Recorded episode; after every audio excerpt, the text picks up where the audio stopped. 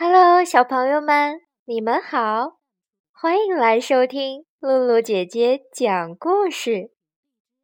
这些天呀，露露姐姐收到了好多小朋友的留言，其中小聪小朋友留言说，希望露露姐姐讲一个关于黑猫警长的故事。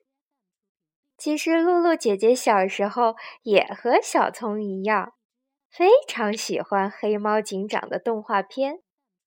所以今天，露露姐姐就把这个故事送给小聪，也分享给其他的小朋友。好啦，小朋友们，黑猫警长出来巡逻了。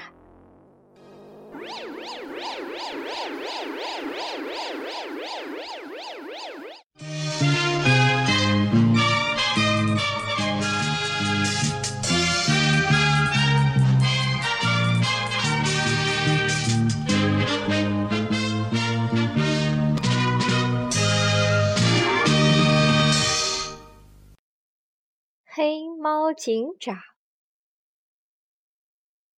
大名鼎鼎的黑猫警长，头戴雪白的大盖帽，身穿黑色的防弹衣，两只眼睛好像蓝色的宝石，一闪一闪的，嘴边的胡须像笔挺的钢针一样，整齐的排列着。一翘一翘的，真是神气十足呀！这天，黑猫警长接到报告：“报告警长，九号地区发生案情，说清楚点儿。”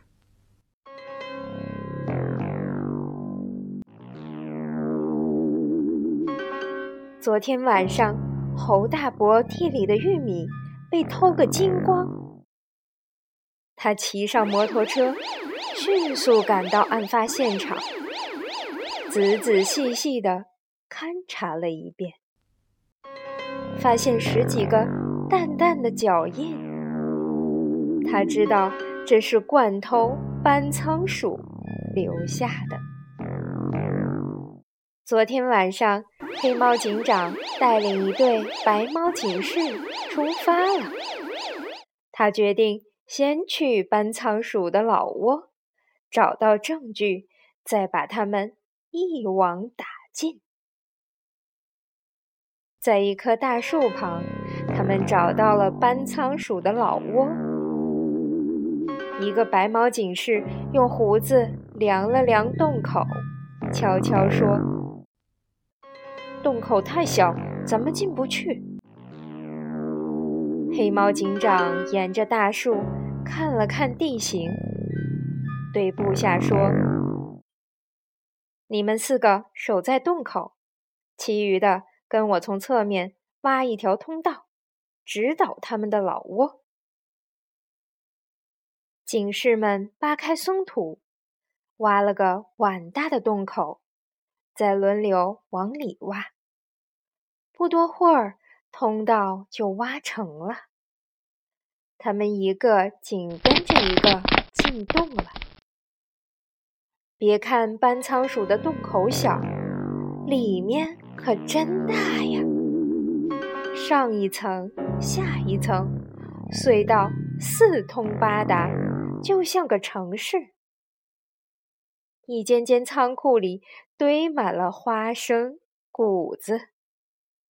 他们再往前搜索。发现一间仓库里堆着新鲜的玉米，这不就是从侯大伯那里偷来的吗？忽然，洞口传来叽叽吱吱的声音，小偷们回来了。黑猫警长做了一个手势，警士们立刻散开了，隐蔽在各个隧道口。小偷们不知又从哪里偷来了玉米，捧的捧，抱的抱，嘻嘻哈哈的，那个得意劲儿就别提了。哈哈，这些东西全归咱们了，那些臭猫都是傻大个儿，根本进不了咱们的洞口。好呀，好呀，玉米吃个饱，气死臭老猫！白猫警士听了，气得直咬牙，恨不得马上冲过去逮住这伙坏蛋。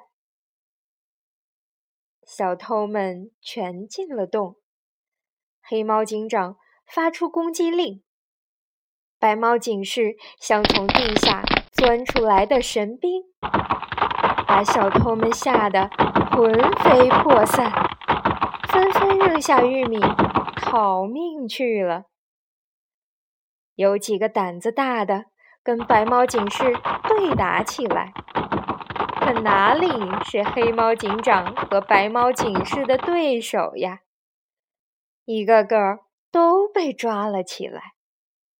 那些往洞外逃跑的小偷，刚出洞口就被埋伏的白猫警士抓住了。第二天早上，广播的头条新闻就是：“警长连夜破案，小偷一网打尽。”好了，小朋友们，故事讲完了。你们喜欢正义勇敢的黑猫警长吗？小朋友心中的黑猫警长是什么样子的呢？快来留言告诉露露姐姐吧！小朋友们有想听的故事，也可以告诉露露姐姐。如果小朋友们喜欢露露姐姐讲故事，可以让爸爸妈妈关注微信公众号“悠悠鹿鸣露露”。或者下载荔枝 FM，搜索“露露姐姐讲故事”，收听更多好玩的故事。好了，小朋友们，跟露露姐姐说再见吧，晚安。